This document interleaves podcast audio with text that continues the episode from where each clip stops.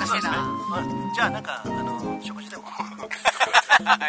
さらっと言ってください。でユージがプロデュースするわけじゃないけどね。俺がプロデュースするのはせいぜいここのあの A スタでね。あの今日も北アルプスちょっとね見えませんけれども。まあ今日もおなじみの？おなじみの？河川敷 A スタでお送りしておりますけれども、ここで奥さん連れてきていただいてですね。私たちのバーベキュー。バーベキュー。手を振るくらいしかできませんけれどもさあ今日はそんなねこのお天道様の下ですね。もう相変わらずユージさんは裸ですね。まあそうですねもうあの沢田研二の世界なぜか裸にニットキャップっていうそうそうそう。そうです。裸エプロン近いかもしれないね何裸エプロン？何裸エプロン。あ裸にエプロン。エプロンのあの女の子すぐね。ああなるほど。すぐそういう下ネタに持っていくそういうねもう中年妄想がこれ違う言葉にしただけの話ではっきりねそう言われると俺本番でも結構ねへこむん。ですよあらあかん。やん。私全然下ネタ大嫌いなん。でえそうなん。あのね下ネタをだから飲ん。でる席私飲ん。でる席大大好きなん。ですけど、うん。飲ん。でる席で男性とかで関わらず女性も結構好きなん。でこう盛り上がるじゃないですか、う女性同士でもねうで耳がねピタッ塞がっちゃうの耳の穴が。パッ本能的に無理なんですよね。ん誰が言ってもってそう。あそうなんそう。そうそうなの。だから別にかといって公の場じゃない例えばそのそのステディあの彼氏とそういう会話をっていうのもちょっと最近やっと少しはでもね無理。まあそれはもうそういうものだと思ってもらえれば。なんかでもあの本当に本能的に無理なんですよねだからねちょっと裸にエプロンとか言われたらあ本当にカチンとででも裸にニットは別にいいでしょ。裸にニットはいいね。あの面白くてネタになるからそれはいい。それはいいそう。裸もエプロンもネタぐらいですよ。いや男の人がやるならいいけどさ。ああそういうことね。裸にエプロン男がちょっと待って。いっちゃん男が裸にエプロンやってみよう 男の裸のエプロンいいよ。いいよいいいい。料理だってするやん。ちょっと待って。フルチンでそうだよ。え全全裸でエプロンですよ。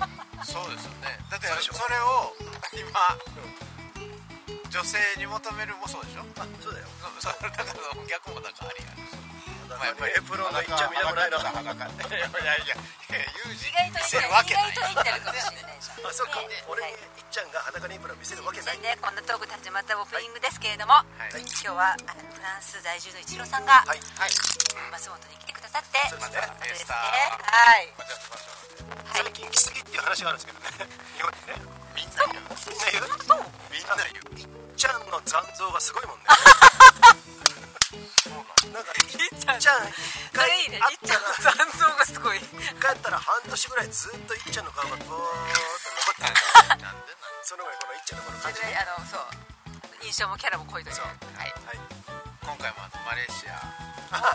最終のマレーシアで作られたプロを着ています。そうちょっとマレーシアのちょっと親日家のね方のそのポロシャツね。これ写真撮りましょうねサムネ。イルこれちゃんと狙って来て来てくれたんですか？そう。それは本当に嬉しい。はい。まあ去年いじられたから。も うここに来るなら。はい。っていうことでね。払えばいい。ラジオそっちのけで今、はいね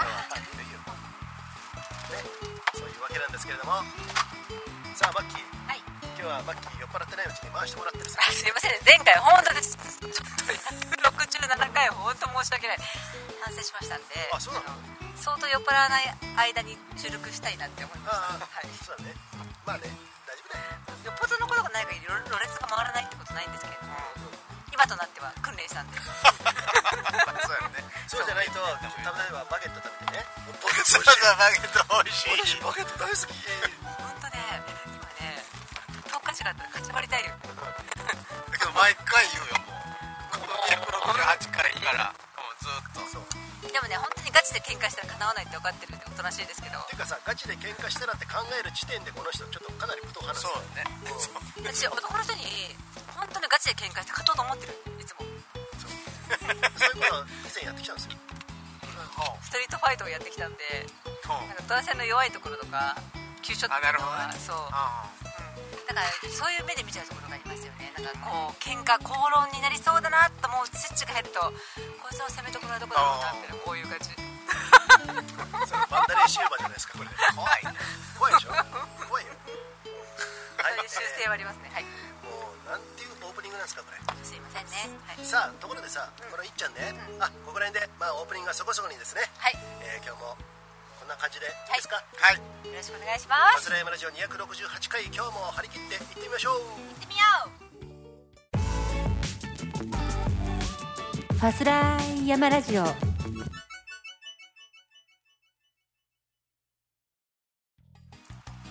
スラヤマラジオ第268誰だ回よやってますけれども今日は黄色いチューリップを見ながらですね。さん。いっちゃん。はいいっちゃん。向こう向かないでね。眠くなってきた。大丈夫大丈これあのフィールズの野良山さんのもね皆さん大丈夫ですか？わかりづら。スタート。絶対フィール言わないよねドの野々山さんって言って、一番よくわかるのが美しが原トレイルランニングのレースをしている主催している方菅平とかねそれは気になったんですけど。うん会ったことあるよねいっちゃん。ああそうなの？うん。あの昔トライアスロン。もそうそうそう。こんなん行ってるあそうだ。そうそう。コナン行ってるんだ。言ってるよ。あ言ったじゃんすだって。で原はあるの？今年あるじゃない？俺はもう抜けたけど。あ募集中だった。ラウンドビアは？一緒に出る？あラウンドビア？ラウンドビア。ラウンドビアやるよあいっちゃん来ないの？8月かき来ないの？ダメか。あ無理。8月は無理なんで。8月はダメか。何日？一最終。番最後。最終。かぶりまくってるやん。あ UTMB あ MB と何？競合ってこと？そうじゃあちょっと待って。すごい狙ってるやん。UTMB の本部ってフランス？そう。フランスでしょ？あれはさすがにねなんかねあの狙っー、てるか。強敵ですよ。強敵。ね。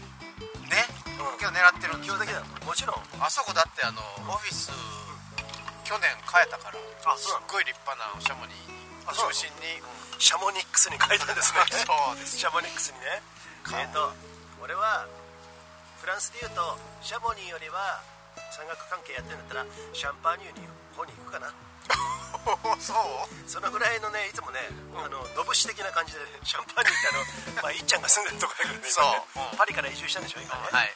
来て来てほしい。あね行きたいですよ。行く行く。シャンパーニュね。あの面倒くさい縛りがなければ。そう。それも後に話しましょうね。あそうだね。行くのは OK なんだよ多分。帰ってくるのが面倒くさいのは日本だけなんだよ日本がね。最強免疫戦士なので日本ね本当に。だけど最低な、えープロパガンダと、えー強制的な洗脳と、ね。日本人最強なんですよ免疫。そういうものだよね。で食い物もいいじゃん。だけどあーまあ食い物はいいじゃんっていうかさ。ワクチンでさ生殖能力を奪われてさうあのワクチンのなんていうのかな。あのえっ、とねとても打つとん。どうだ？うん。何？悪い、えーあ。生殖能力奪われるって言われてるんだけどあれは本あの精巣男の子が精巣、うんうん。女の子は卵巣に、うんあのね溜まってしまうんですよその悪いものが。え？そういう仕組みなんですね。今3回目打ったよ。俺ね。これあの井上先生っていうその井上忠さんだっけ？やすちゃんだっけと井上やすってお胸壁書いたあの 山岳の。すいません。あら今から子供作ろう思ってんのにあいっちゃんは大丈夫やないいっかちゃん大丈夫です。あの太陽の日の 光浴びてね。はい。ビタミン D かなんかをちゃんと生成してもらってあの幸せホルモンオキシトシン。ね。セロトニンだけじゃなくてオキシトシンと。オキシトシンも大事ですね。はい。オキシトシンが大事。大事じゃあ。そうそういうふうに言われていてだからそのなんだろうな。もともと日本国民ってコロナウイルスに関しては最強のあの免疫力を持っている、ね。それはあそうの中国からなんだ来る。さ水際の一番のところにいるからすぐにさらされる。うん。ウイルスとかに。であのなんだっけあのインフルエンザ。さ、そうだけどもまだインフルエンザの話ですよね。でなのになんでこんなにワクチンを1回も2回も3回も4回も打たなきゃいけないのかっていうのはもう全部あの渡航する人わくえっちゃんもそうだよね。渡航する人たちはそれを課す、うん。じゃないとだよ。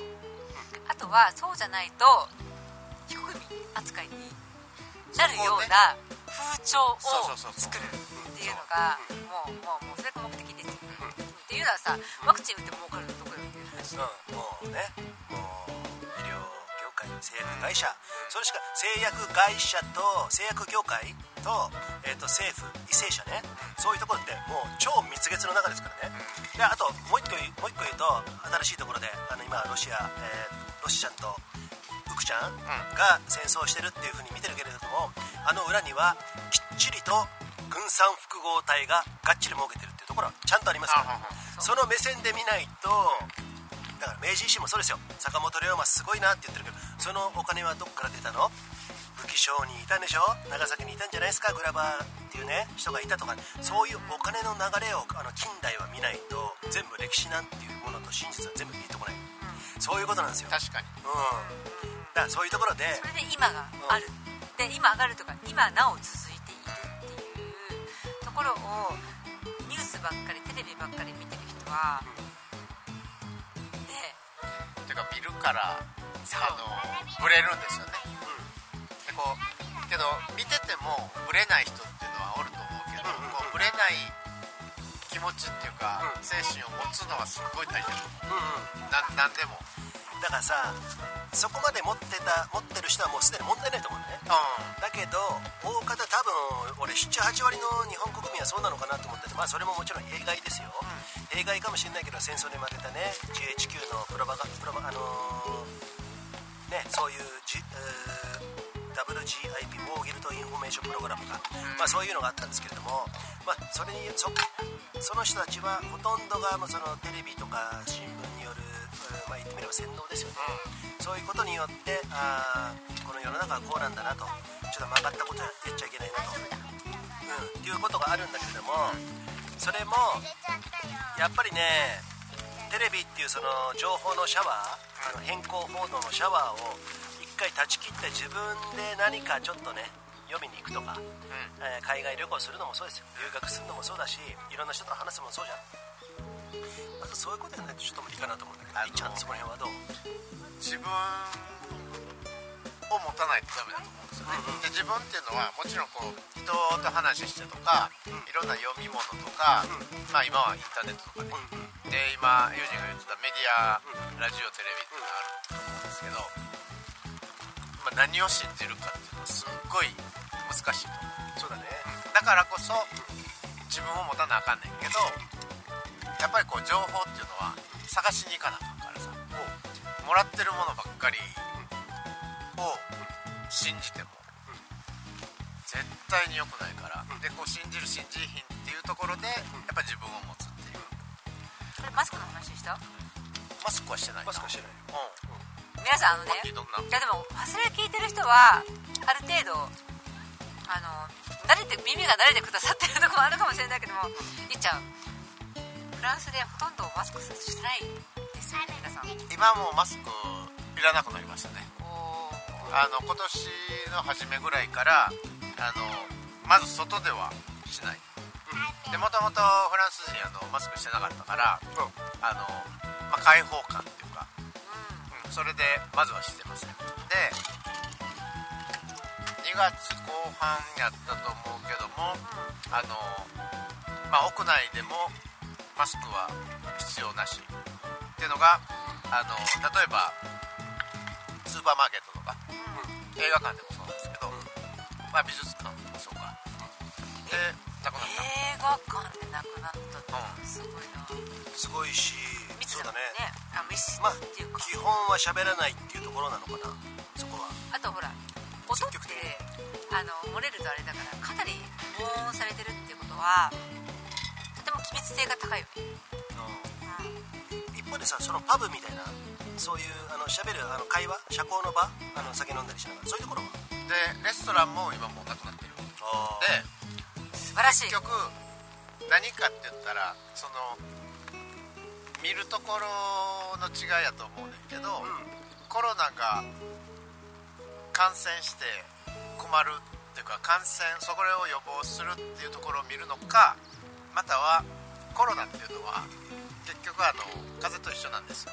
またはこうインフルエンザレベルですっていうのだと思うんですね。だから多分あのフランスとかヨーロッパっていうのはあコロナはもう別にあの重症化せえへんしあインフルエンザです。インフルエンザやからって隔離しないですよね。だからそそこやと思う。だからそれでこうコロナのあのレベルが下がったっていうかあまあ感染しても大丈夫ですよ。だから今はあの今でも多分感染者数っていうかあのテストで陽性が出てる数っていうのはすごい数あると思うねんけどでもマスクいりませんっていうのはいや感染したら感染したで、まあ風邪ひきましたねって感じなんかな。とそこそこなんやと思う。なるほどね。だから感染してもいいでしょうっていう感じなんかな。それがさ国単位でできてるすごいな。なんかさそこがさやっぱりさ日本が違うってだから日本が異常なだけだよ。結局ね。日本が異常なだけなんですよ。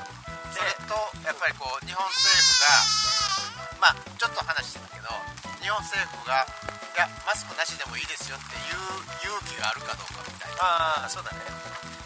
ね多分ね僕はね言う勇気がある以前の問題のような気がしてるんですけどもそこはね結構ね闇が深いんですけれどもそういうさなんていうのかな。あちょっとタープ出す。ちょっと待ってね文林です。実は私もプリケツです。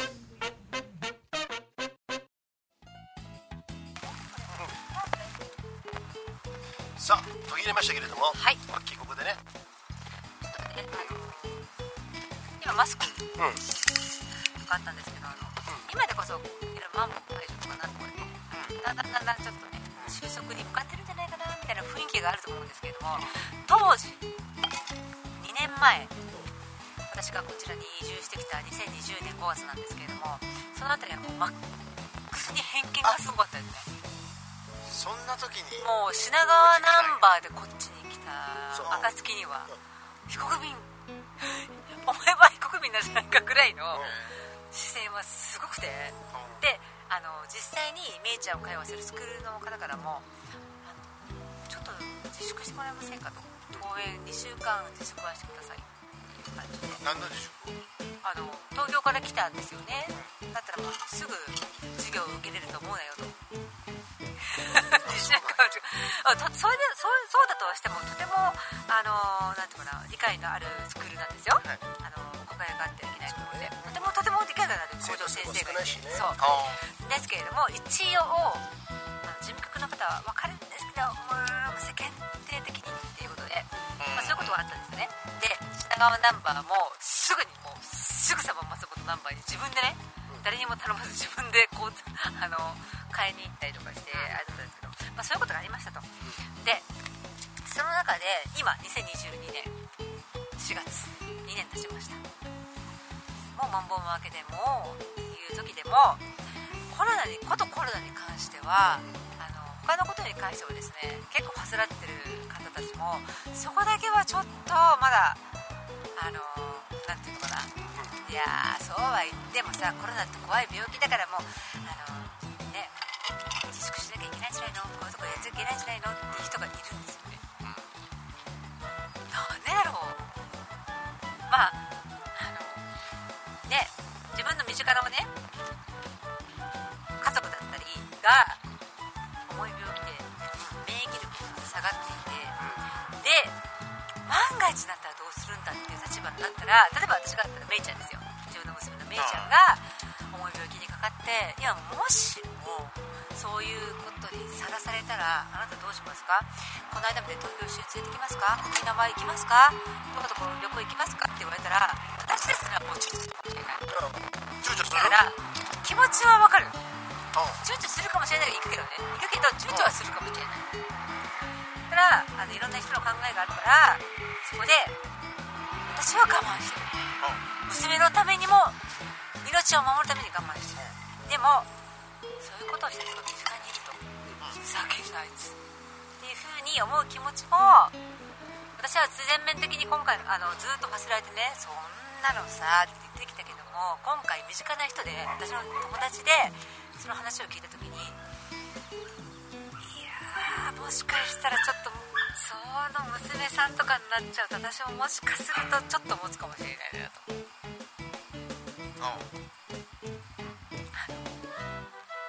もしかし自分が間違ってたんじゃないかなって。0.0001ミリぐらい思うかもしれない。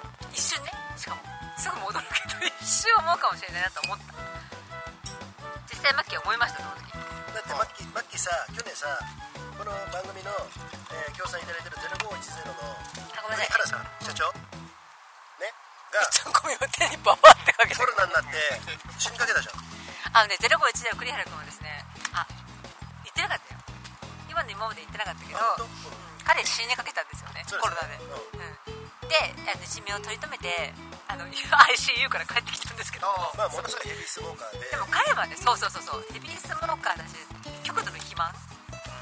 でまあ いろいろんなことがあるんですけど。でもまあまあまあまあ正解したんでね。うん。だから割と身近な人がいるからじゃあどうするかっていうところになるとまた別のスイッチが入るってことでしょ？そうそうそう。要する。にさだからそういうことはさただって皆さんさうちにはさあの大事な両親年老いた両親がいてこういう病歴もあると。だからもう来ないでくれと本当東京とか関東の人来ないでくれみたいなっていう気持ちはお前らふざけんなよってずっと思ってたけどももしかするともう少しぐらい一瞬思うかもしれないっていうふうに思ったこの間それはね俺もねあるよ。家帰ったりするとあのー沖縄行ったじゃん。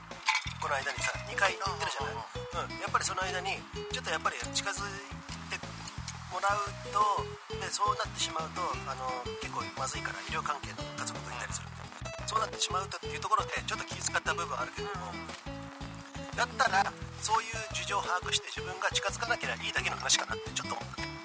一応写真はい。それけど分かんねんけど、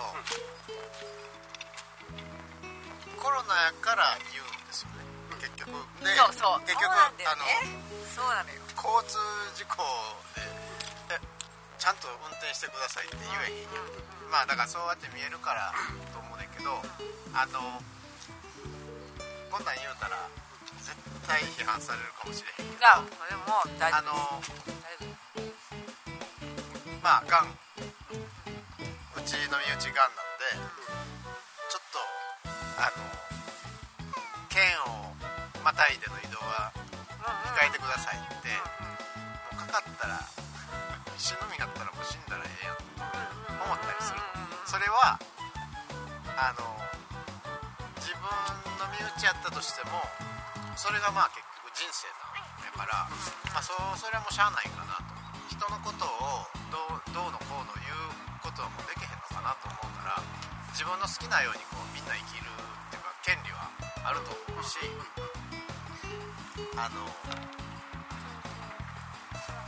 そこまでだって言う必要っていうかそういう、まあ、日本の風潮なんかもしれへんねんけど例えばあの誰々がコロナにかかったって言って責められるわけよ今ずっとこうまあ聞いてたらね。でなんで責めんのと。何が悪いって。本当そう。本当そうよ。から一番最初、まあ、日本は今でもコロナの陽性っていうか、まあ、テストで陽性になった人っていうのはすっごい少ないと思うねんけど最初のうちああの人がコロナになったっていうので責めるってどういうことなんと。その風潮っていうかその文化っていうのはどっから来てんのかなと。もう悪いことしかないと思うからそれはえ？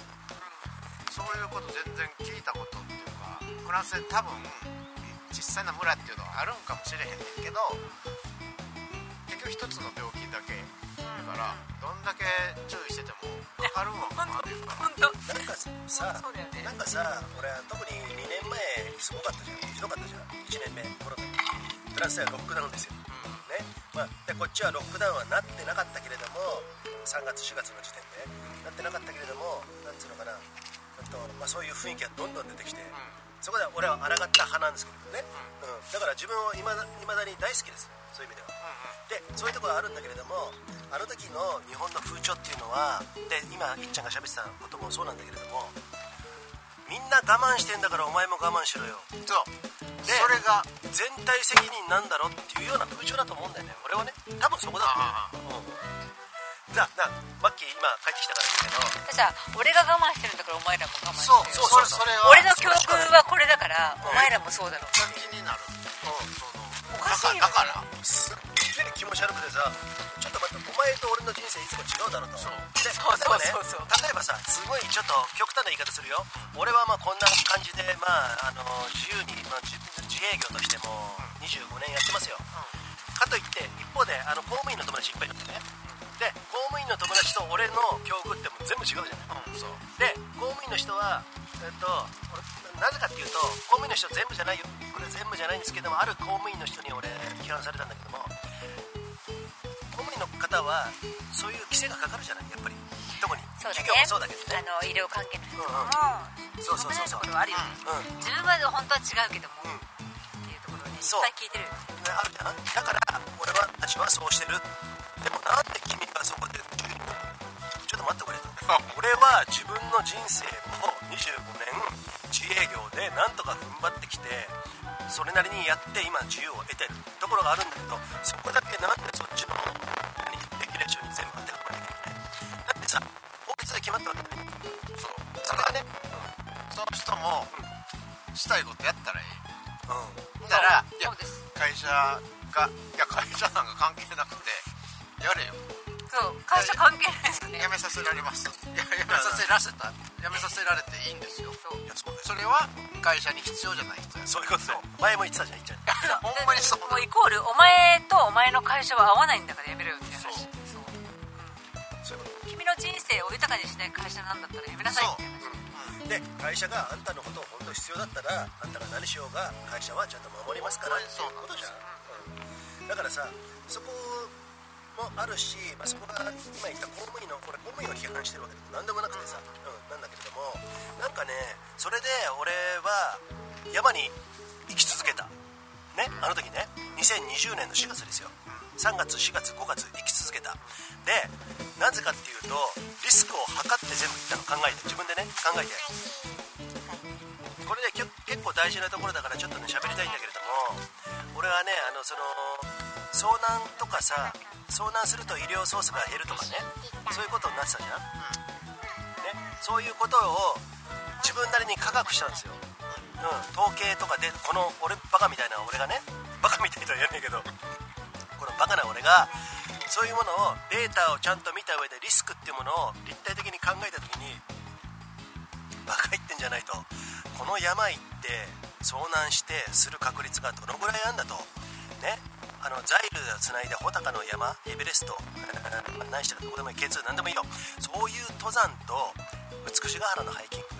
どこまで違うんだよって俺は思ったの。うん。だって違うでしょ。それは山に行かないと分かんないことでもあるんだけれどもそれを一緒くたに山行く人みんな悪ってなったんだよなったなった。すんごく俺はあの、うん。日本はフランスはロックダウンで家出ちゃダメだよってなったから、まあ、それはしょうがない。決まりでしょそれ。まあそれなりに課せられるわけでしょ、あの違反すると。こっちはそれグレーゾーンだったのね、その時はねグレーゾーンってことは自分で考えて自分で選択しようよ。って話でしょ？で選択したらあんたなんで山行ってんだよって一斉に言われたんだよ。自粛のやつで。うんうん。自粛ポリスがねいつもは仲いい人がいるんだけどやっぱそうその習性をさ日本人のさ、うん。そのさ逆手にとって利用されてるところある。そうだ。うんうんほんまにあのグレーゾーンは。最初一番最初に国がそういう「はい自粛してください」自粛っていう言葉使って。でその後に小池都知事がはい。体験します。って言った時にあの時僕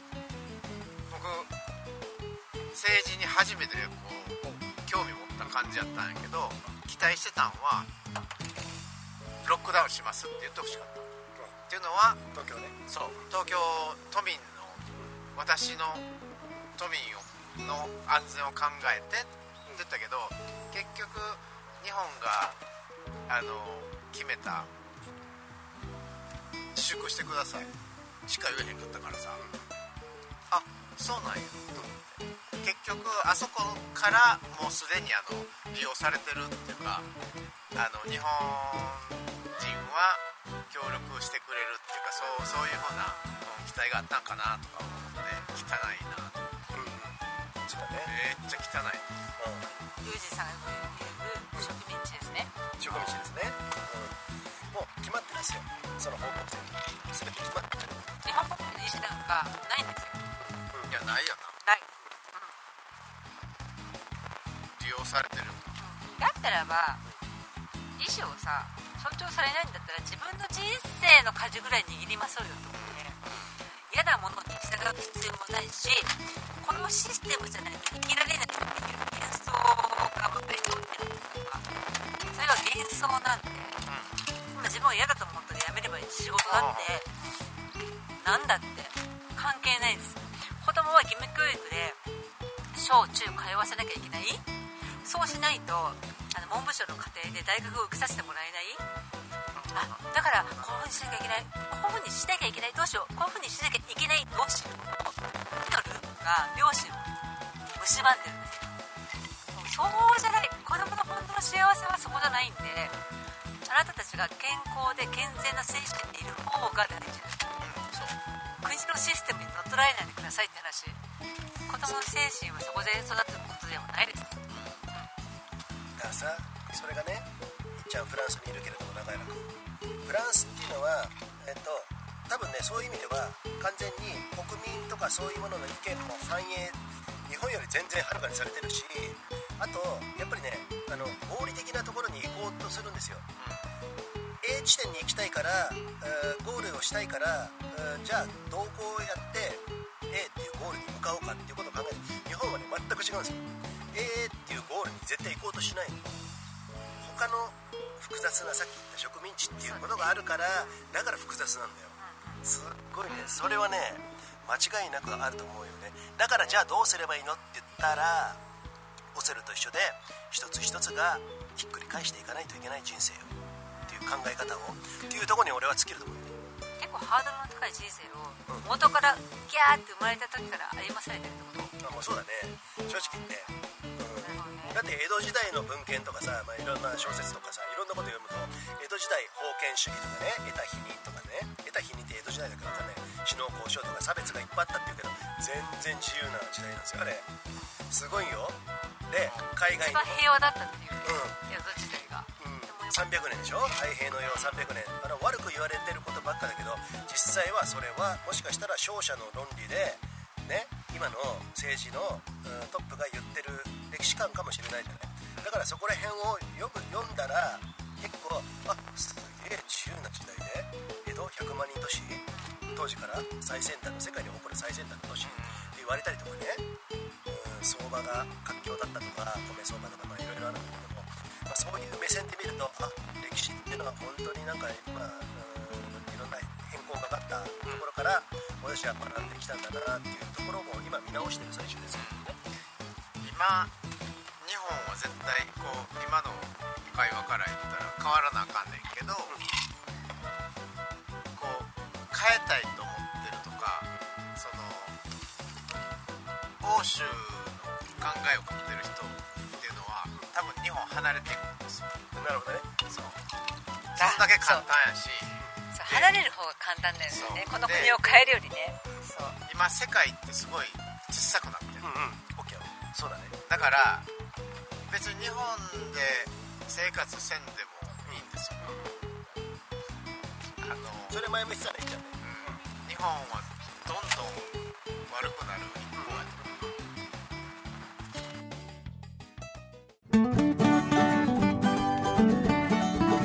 フランスの一郎です。ヨーロッパレース、トレイル、アドベンチャー、ロードレース、何でもアテンドしますんで、よろしくお願いします。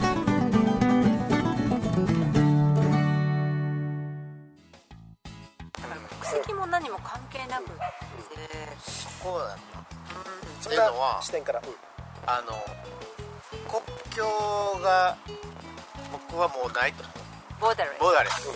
ほんまにそうやねんけどだから海外旅行っていう風な感じはもうしてなくて、っていうのも多分フランスに長く住んでるからかもしれへんけどあの、まあ、日本に帰るっていうのは別に、まあ、自分の家にい自分の家っていうのも今分かれへんなってたりするん。だけどだから海外旅行っていう言葉はもうなくしてもいいん違うかな。で本当そう。これ本は当そう思う。うちのお父さん言ってたんやけど、俺の孫ぐらいが多分あのいろんなとこ行ったり来たりするんかなって言ったけど、結局その自分の子供っていうか僕があのまあ国際結婚しておでーなるほどね。海外行って。で今はもうボーダーレスだから何がっていうあの日本じゃない地球なん自分の生きてるのが地球で、国籍はもちろんねあの国と国とか各国が決めてる決め事があるけどほんまにもう地球人みんな。そう言そう葉いうのやと思うから。お父様いくつ？おいくつですか？僕30上なんで84か84のお父様ですねおじい様が言ってたんでしょ？違うの？あお父さん。お父さん。あお父さん。お父さんが、地球人っていう言葉？そうですそれはね一番とてもとても大事だと思う。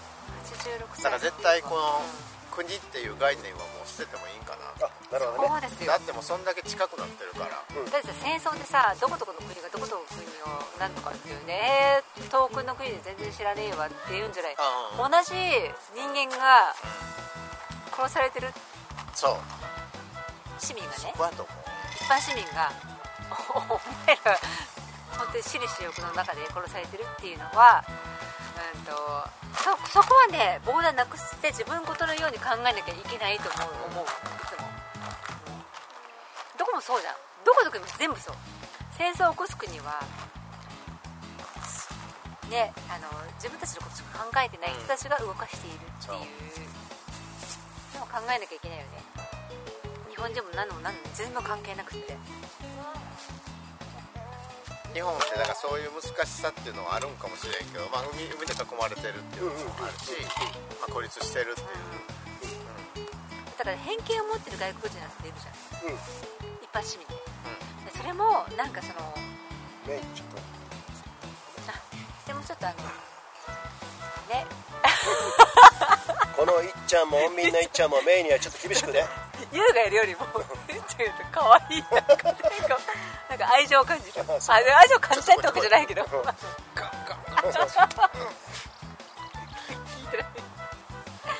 なんかねそう。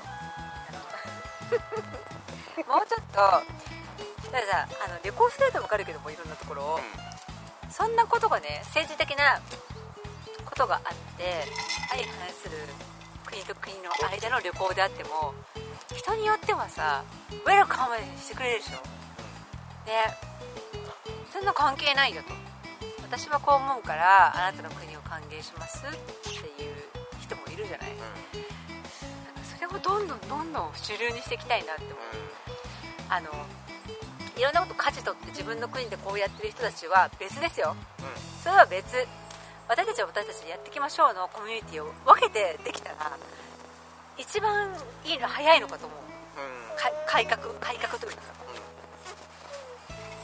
だって国を変えるなんて無理だもん。あのバカだバカな人たちを変えるのは無理だから。ね。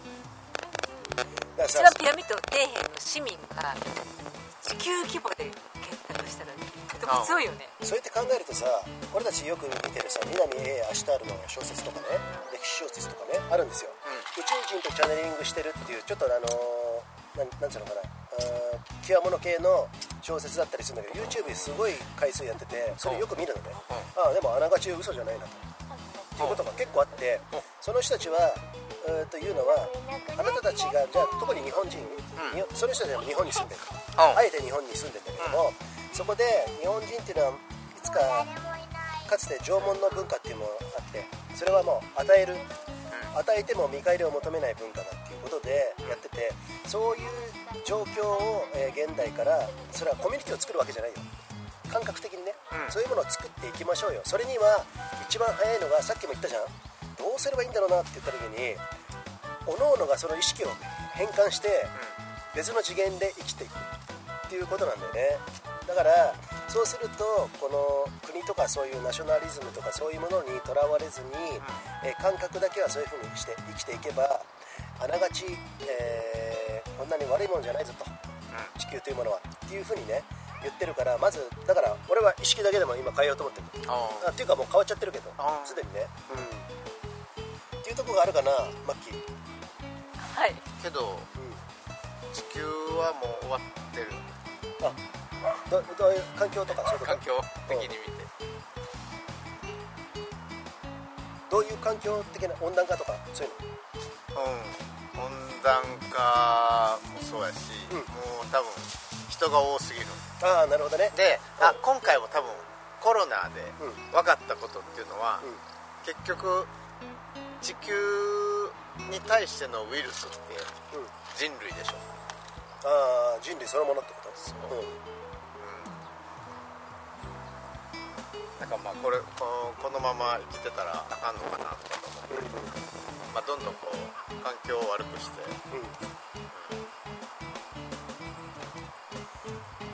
ね。そういうこともあるしあと温暖化。温暖化っていうことに対して言うと俺うん。ちょっとね意見があって。うん。実はね、えっと、この前見た、えー渡辺正さんだったかな。東大元東大教授の方の、えー動画を見せた時にちょっと学ばせてもらったのね、その時にとある学者がいたと、1980年88年までは冷えていく地球っていうことで文献をたくさん出してたの、本も含めてね。しかし1988年を境に温まる地球っていうことに変えたらしいのよ。あたまあ温暖化だよね、温暖化の話に。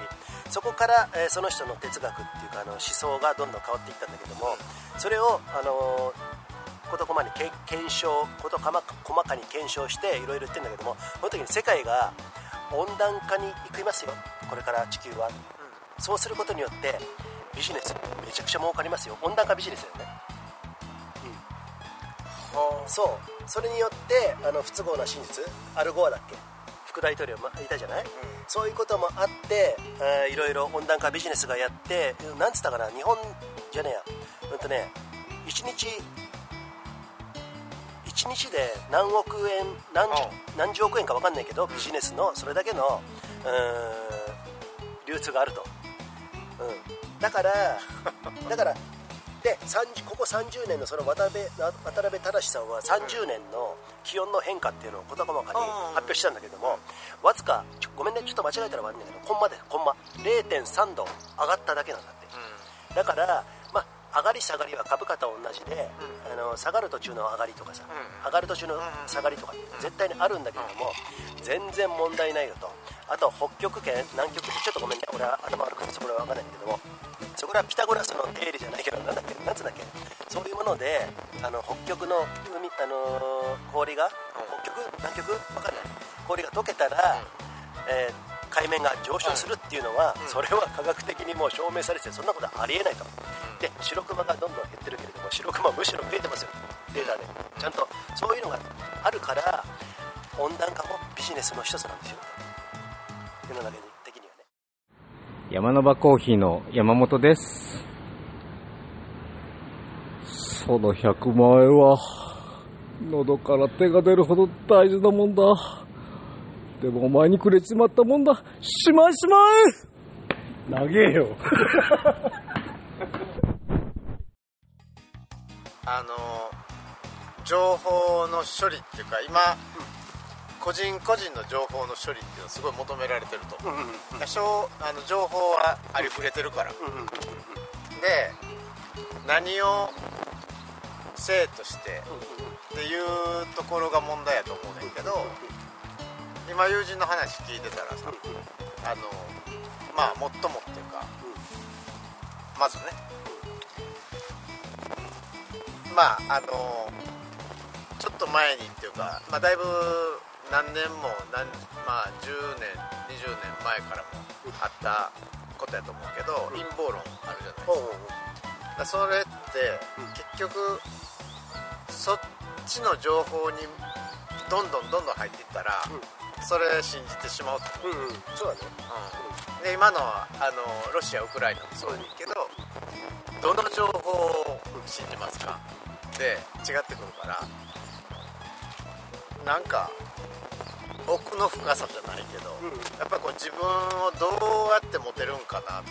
その元の自分っていうのがまず正しいかどうかっていうのもあるからあのそうだね。信じれるところなくなっていく可能性あるよな。なるほどね。だからさ結局さ、あの気温っていうところでそれをあのなんつうの尺定規にやってるんであれば温暖化っていうことであればそのデータっていうのはデータが本物であればそのままだと思う、まあまあ。俺はね。確かに。うん、じゃあ北極熊がどんどん死んでなくなっていって少なくなってきてるっていうことを一瞬信じるんだけれども、あそうなんだ、それらしい言葉で言ってるだけど、データを取ると北極熊はむしろ増えてますよって。データがちゃんとありますよっていう裏付け、じゃあどっちを信じるんだっていうまあことだと思うから、なるほどなと。俺はねやっぱりねこの日本にいるその情報の変更性の、なん。ていうのかな。異常さにもうだいぶ気づいてるところ。あと歴史を学ぶとそういう背景があるじゃない、戦争に負けてるどうのこうのってさ、ね、添加物の多さも、ね、言わずも学ぶ、そう。そいうとこから判断するとあながちそれって嘘じゃないなと思ってるから、あのちょっと引きで見てる。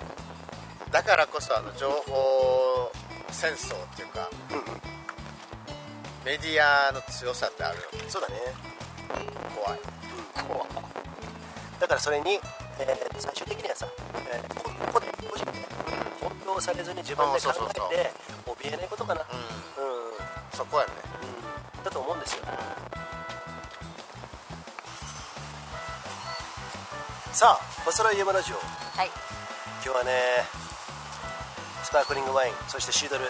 かなりね五臓六腑に効いてきたところで、いっちゃんもお気に入りのポロシャツを着てですね。はい。いっちゃんはねそのお気にお気に入りのポルシャツを脱いだ裸が見たいって何回も何回も言ってる。何回も言ってるえでもさ SNS で昔あのプールとか走ったよね平気で普通に。あはいだちょっと今何ダボっとしてるから、俺俺ダボっとしてるから。大丈夫めっちゃ。だいぶこれ見てこれこれ。大丈夫けどあかんの。でマッキー的にはぶっちあの本当に引き締まってあの何シックスパックよりも男はちょっとこのぐらいある方がいい。そうなん？夫そうそれって。聞いて聞いて聞いて。それがリアルだし、うんリアルにかっこいい男性なんですよ、うん。なんかさそれを作り出す。それを作り出す脳みそ、ね？っていうのは余裕があんまりないかなって思っちゃう女性は、なるほど。へえ。う女性はっていうかマッキーはねん、私はね私はね。ごめんなさい、ってことはそうか。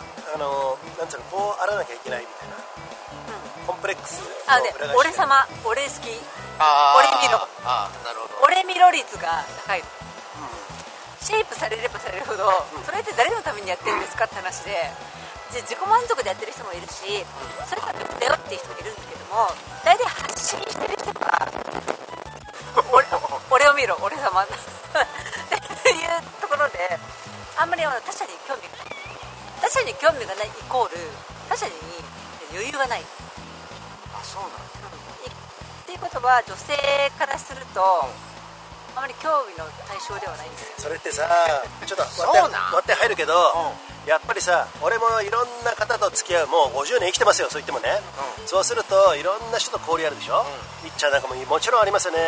フランス人さらに子が個人あのあのなんつうの？個人の国なんだっけ？独立ね？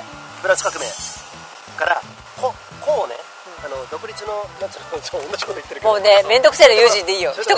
面倒くせえな友人でいい お前何を言ってるか分かんねえなっていうでそういうところがあって、まあ、かといってそれはそのあんまり周りに迎合せずに自分であの自分の、えー主張するんだぞっていうところもあると思うんですよ、一方でね。でそんなところからもあってそういうところからあのいっちゃんはいろんな方と付き合いがあると思うんだけども俺はこの日本にもほほぼ日本ですよ。いるのね。その中にあって今マッキーが言ったように俺を見ろ俺を見ろっていう人結構多くてさ。多多いよ。SNS が盛んなうん。国ほどそれが多いでしょ。あそうなの？でその中の特徴としては一緒に飲んでても喋っててもいつも俺の話しかしない人。俺俺。思う。だからだから俺もそう言っても超が強いですよ。でじいさん俺俺だようん。だけど俺違うでしょ？みんな聞くでしょ話。あのうんうん。バランスはいい。うん。富士さんはう俺俺だけどバランスはいいから。うん、それね若い頃に俺俺はもう卒業してるんですよだけど今やっぱり俺俺の人と付き合ってるとねもう3年一緒に飲まなくていいかなと思っちゃうの。疲れる。うん、うん、だってちっちゃい世界で俺俺をずっと聞いてたらしょうがないじゃん。そう本当に俺そう思うのね、うん、そうじゃなくていろんな人と人がいっちゃんが来たらいっちゃんの話も聞きたいじゃん。そう。うん。だからそこであの体型で今の話に戻ると、あのとてもシェイプされて俺体脂肪1パあの1桁だよ、あ。ね、あのアスリートでこうやってるよっていうあそれは偏見でああります。アスリートでもとてもすごく立派な人もいるけども。それはねあのねなんていうのアスリートであろうがなかろうが俺を見ろってやってる人は あんまり魅力的じゃないから。そうやってる人でも人知れずね人知れず競技だけに真摯に取り組んでやってる人たちはもう本当のアスリートだからもうそれはもうすごいなと思うんだけどもそれは必要不可欠で後からついていくと思う。僕の運動量にしょうがないこうなってしまったよねっていうのはしょうがないけども俺の大胸筋見て俺のこと見て確かに。はちょっと。それはわかる。で結局自分の体がこう締まってる時っていうのは自分がこのレースに出たいからとかさある程度のあの結果を残したいからやった結果であってけどもいつからそれを気にしだしたかって言ったら誰かが「うわイチローさんすっげえシックスパッド」とかって言われた時にあそうやんなと思ってだそれだから自分をだから見返してっていうので、で、まあ、もちろんね今あの嫁さんはポチャ 一郎もうすごい好きや。ポチャいやねポチャが一番いいってボチャが。そうなん？そう。だからそそれは知らないけどね。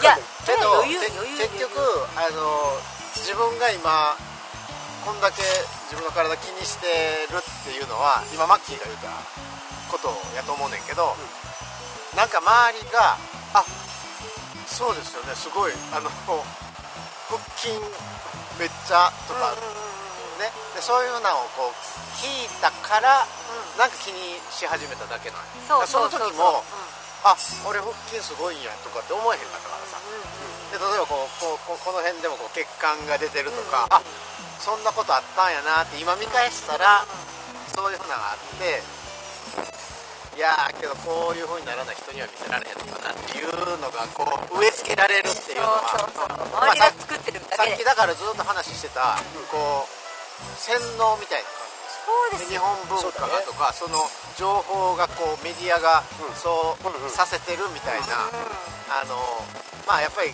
結局は自分持たなあかんねんけど外部からの影響っていうのはすごいやっぱり強いねんなと思ったよ本当の魅力っていうのは外部が作るものじゃないからまああの例えばこの人だったらあんまりこのポチャポチャってするちょっとらしなく見えるよね。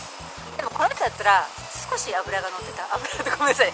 乗った方がかっこいいなとかっていうのはある。ことであってけど結局まあ外見もあるけど内から出るもんって絶対あるからそうそうそうそう。でそれであの僕自身もその人を見るからさ、っていうのは絶対喋らなそれは分かる。そう。でもちろんこう内面からこう出るオーラっていうのは人にはあんねんけどそれをだから確かめるためにはやっぱこう喋って喋って喋って喋って。喋るの上手い人もおるから。そうだね。逆にあの喋る上手い人は警戒するんだけど。ああなるほどね。まず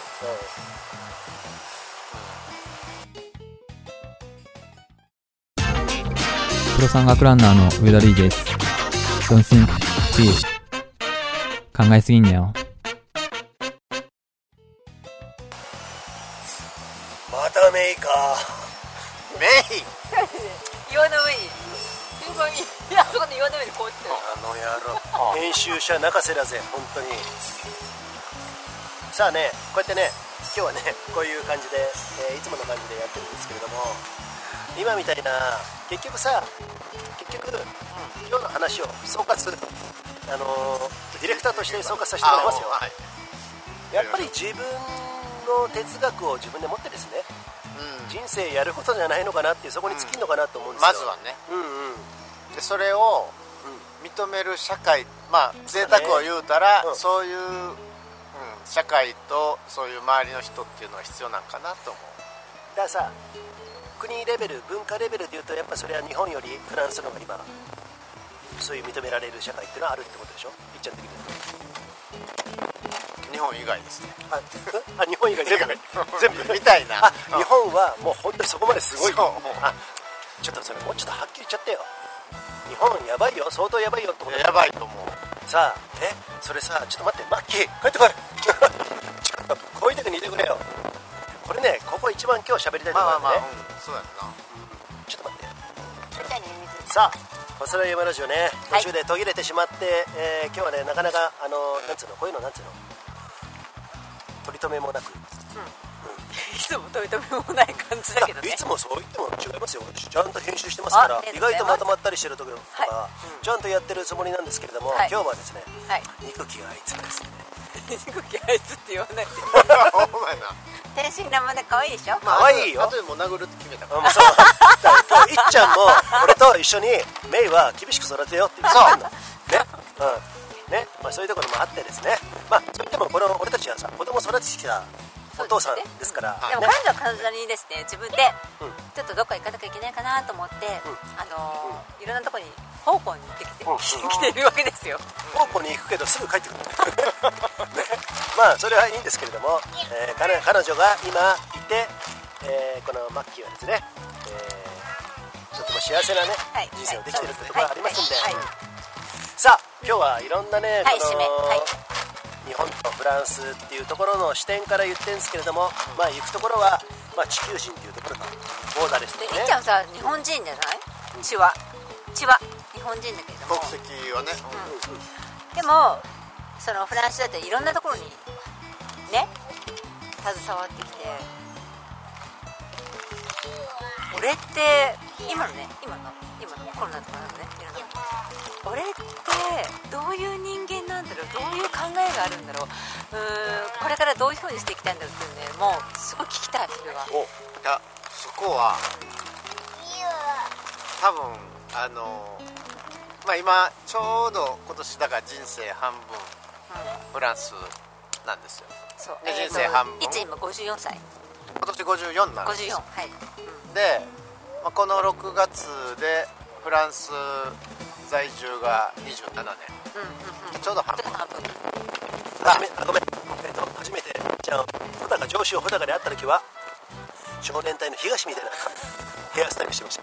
関係ねえだろそうなんや。まあそれだけ言わして、ね。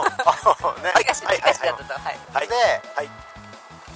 あの自分が誰っていうよりも何なんかっていうのをおもうね多分10年以上ぐらいから、初めっていうのはもうフランスに染まってたっていうかもうフランス人フランスにおってフランス人とずっとこう、あの過ごして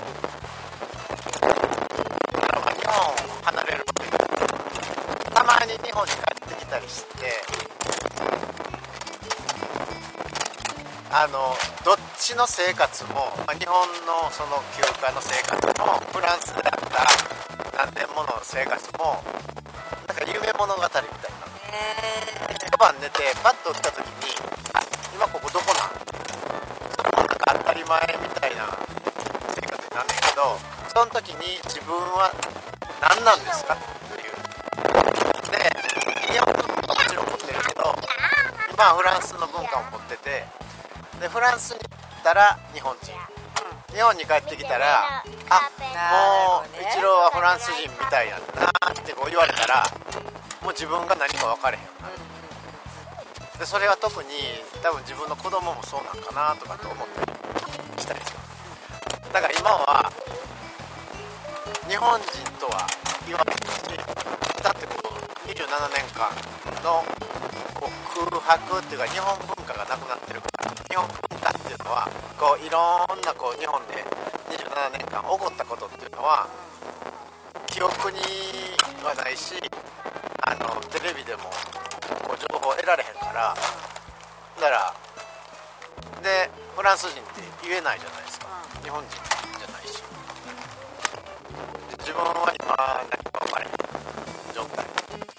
今なお現在。うん。おー。でもそういう自分の中でのあの一郎俺は一郎一郎っていう中でえっと自己分析でね自分は日本人でもないフランス人でもないかといってこういう部分は譲れないしこう思っているここの部分は日本人のアイデンティティを持ってね生きてるのかなでここの部分はフランス人いろんなことがあると思うんですよそういうのを自分で自己分析をしているのかなしてないのかなっていうところがマッキーのあー自己分析まではしてへんかもしれへんけどそれがもう一郎と思ってるから。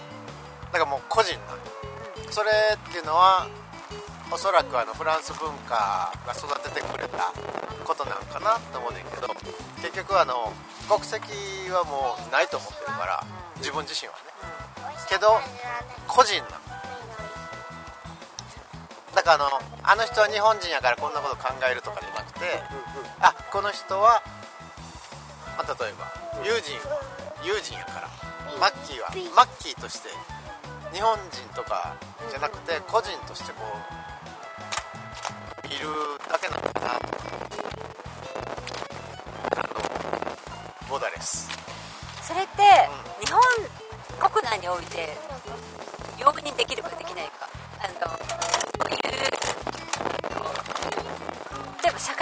められた何々会社に勤めてる友人などかって。とかね。そういうんでって本当の個人ね。本当の個人うんにおいて認められるパーソナリティなのかどうなのかっていうところで日本ってどうなんだろ？う日本ってどうなんやろ？日本ってそこまで日本の個性が尊重されているものなのかものでないのかだってだってさそういうこと俺日本におった何々大学、え？あなたはあなたじゃないんですか？大学があなたの名前なんですか？とかどこどこ株式会社、あのなんか名詞がバリューを持つっていう時あった時と同じように、はい。え？って思う時がある。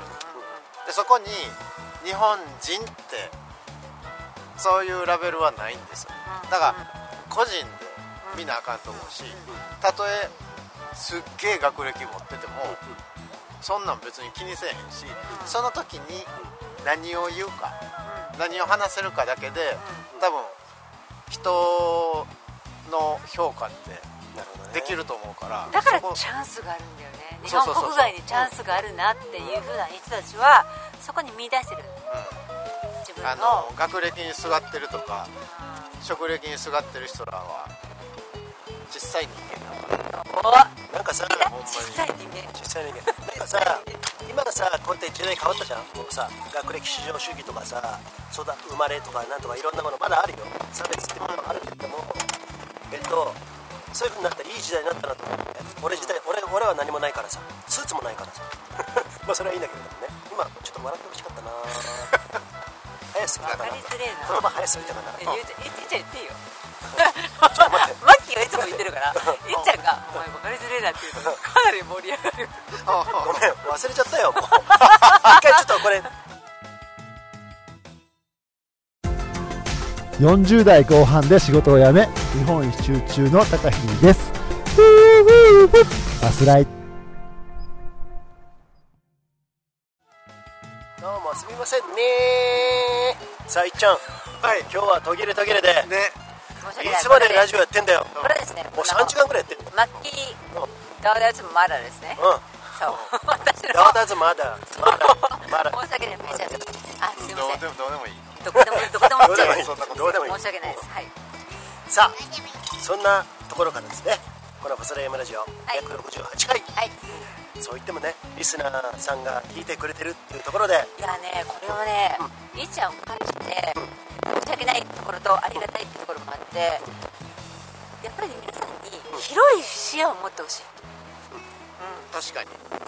それに尽きる。確かにっていうのは？てかそれするためにどうしたらいいんやろ。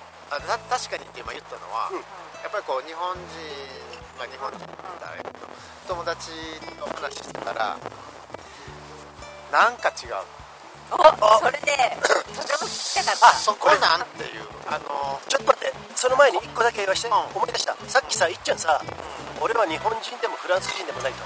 それを言うてたんや。でその時に俺はいっちゃんね YouTube チャンネル作ったらいいと思ったの。あでそれはいろんな人言うてくれんねんけど。でねタイトルは「俺何人やねん」っていう YouTube チャンネル。あのさ皆さんねコンテンツを持ってる。人ああじゃないいっぱいやいや違う。あの何人やねんっていうよりなんやねんっていう。だから何人っていうよりも何かっていう。誰かっていうよりもあ自分は何なんっていうのをすごいこうそれじゃあ疑問に思う。本気で思ってるんでしょ？いや思うよ。だそれをキャッチにした言葉が分かりやすく言ったのが何人やねんなんだよあそれは無理かな？無理かな？そっから本本本音のことを言った方がいいのかな？けど YouTuber って YouTube ってすごい難しいっていうのは俺も一応もう10年やってますから編集がすごい難しいやろうし話すことまあ話すことはまあ好きなことやったらいいから、うん好きにだから生きた方がいいから、だから自分で自分プロデュースができる人が成功してる。そう。そう。一番低コストだから。やってみようかな、でそれを人に任せちゃうと。そう。自分でできるんであれば自分プロデュースで自分の良さが分かっていて自分の良さも分からないいといけないんだけどだから友達も言ってくれるのは別に普通の生活でいいんですよ。フランスでね。そうだよ。それをやってくれたら見ます。だってさそうそうだよ。だからいっちゃんのさこのさ言ってみればさ何？1000人？1000分の11万分の110万分の1か分かんないよこのキャラキャラ、うん、フランスに行ってね。それそこでそこを素直に言ってくれたら、ね、それだけ、っていうかそこは自分で特別と思ってないけど、もしかしたらある人にはあこれが見たかったんですって言ってくれることがあるかもしれんから。であの弟がね、猫を飼い始めて、猫の YouTuber っておるみたいで、まあ猫のっていうか猫を飼ってる、でもうなんか何気ないその1日の何分間だけやねんけど、見てまうから、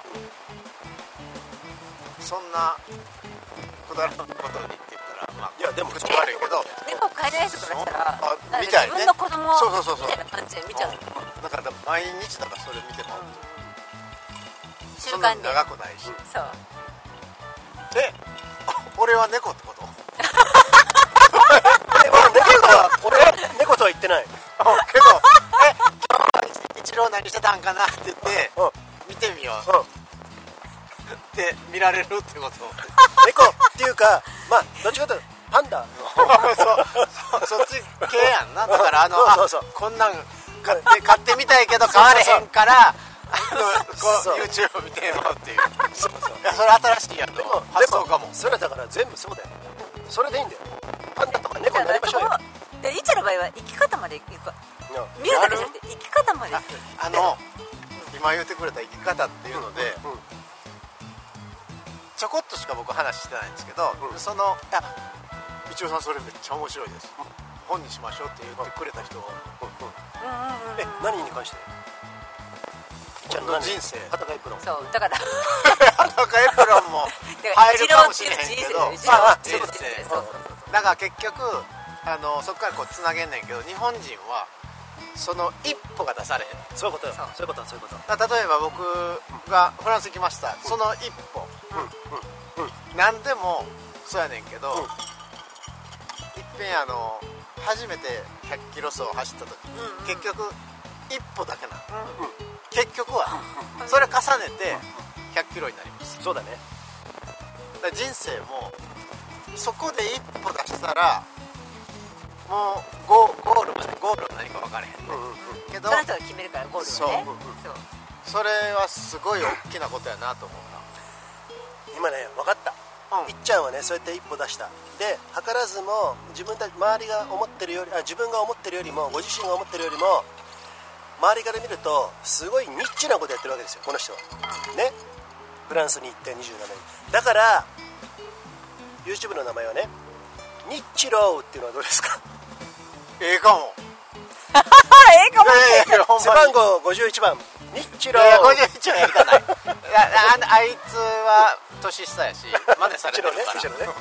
今度は俺が引っ張る。ちょちょっと待って。あのあいつはとかマネーとか言ってるけどニッチローの時点でだいぶあの そうなん？ね全部なんていうのそういうのなんていうんだっけオマージュじゃなくて、まあ、そんな感じ？あまあでもいいじゃん、ニッチローみたいな感じで。ねいっちゃんやってくださいよ。そういうことねなんかこうやって人と喋ってたらやりたいことっていうかいっぱい増えてくるんだよね。あそうなんです。でさいっちゃんさいっちゃん俺会った時はフランえーと日本あの料理を今習ってると、はいはいはい。それまで IT 企業にいて、うん。どっくりいて、でねそれをやめて、えっと料理の世界に日本の学校に行ってでそうと思いきや今度は、えー日本のトレイルランとか山岳レースをやってる、えーあとはマウンテンマウンテンバイクじゃロードバイクとか、トレトライアスリートのアテンダント業をやったじゃん、そう。やってる。で今がそれが結構メインだったりするでしょ？まあまあまあ、これから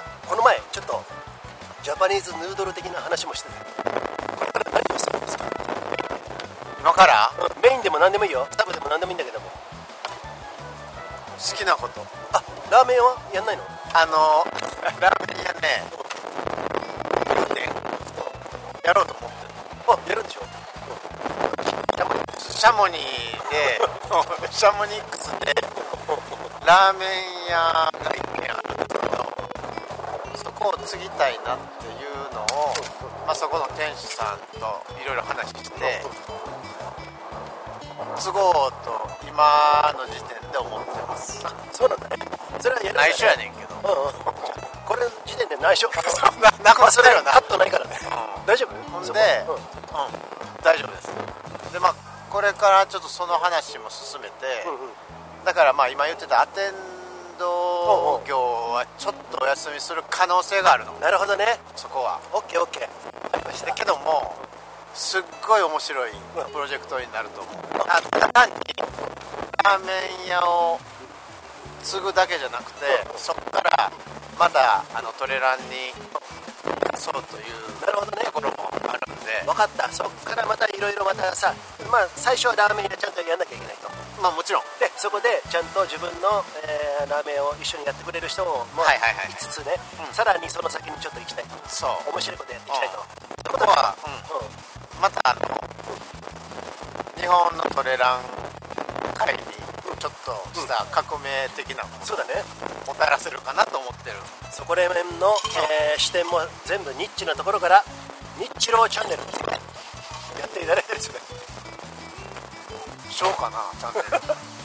さあ、えーそんなところから今日はねマスラ山ラジオだいぶねもう1時間17分。結構長くなってきたんで途中カットしてなかったら1時間、えーまあ、20分ぐらいで終わるのか分かりませんけれどもマッキーこのいっちゃんとね我がファスライファスライの母体はバンジー合同会社なんですよ。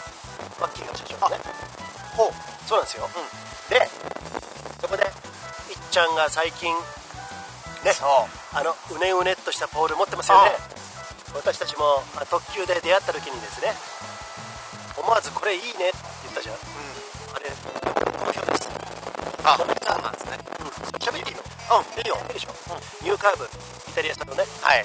そんなものを私たちなんか結構ね本当にいいと思ってるから、であのもう本当にアスリートだけじゃなくて一般的なハイカーの方たちがいるところこっち長野県で山里山いっぱいあるじゃない？そういうところであそれいいねとか言ってる方たちの、えーまあ、場合によっては杖代わり、うんっていうところもあるし、まあ、そんな視点からですねあのニューカーブを扱いたいなっていうことがあるんでその話もね今日メインで、まあそうですね、うんうん本当にもうあのトレイルのトップアトップアスリートも今使い始めてくださってるんで、でその辺の、あのまあ投稿とかもこれからやっていこうかなと思ってるところです、はい、えーということでね、えー今後は何かもそのチャーシューを切ってるかもしれませんよね。そんなピッチャーそしてニューカーブというねボールを扱ったりアテンダント業も、えーこなしつつですね、えー今後ねまあちょっと一緒に休むかもしれませんけどね。そんな、えー初めての活躍の日露ということで今日はよろしいでしょうか？はい。はい、えーかなりね、えー聞きづらいラジオになったと思いますけれども 皆さんそこはご了承、えーの上でですね、えーお付き合いいただきありがとうございました。さあマッキーここで締めたいと思いますけれども。堀西のスパイスを使って焼肉を焼いているマッキー。はい。もう焼いてくれてんねやそうです締めますんでね、ニューカーブの話も今お話ししましたんで、おおニューカーブの商皆談とか。さんニューカーブとっても素晴らしいストックです。はい、ねあーこれはですねぜひですね皆さんに体験していただきたいです。ね。うん。あのトップアリスアスリートからえっ、と何ていうのかなあのハイカーさん先輩のハイカーさんまでね。網羅できる。下手したらスーパーに行くおばあちゃんもあるかもしれませんそうですね。そういうことはい。まあ、そんな、えー、こんなでよろしいですか？はい。締めますよ。はい。お願いします、はい。それまでラ山ラジオ第268回。はい。はい。この辺でし皆ますさんありがとうございます。はい。ありがとうございます。はい。See ya See ya! シルブプ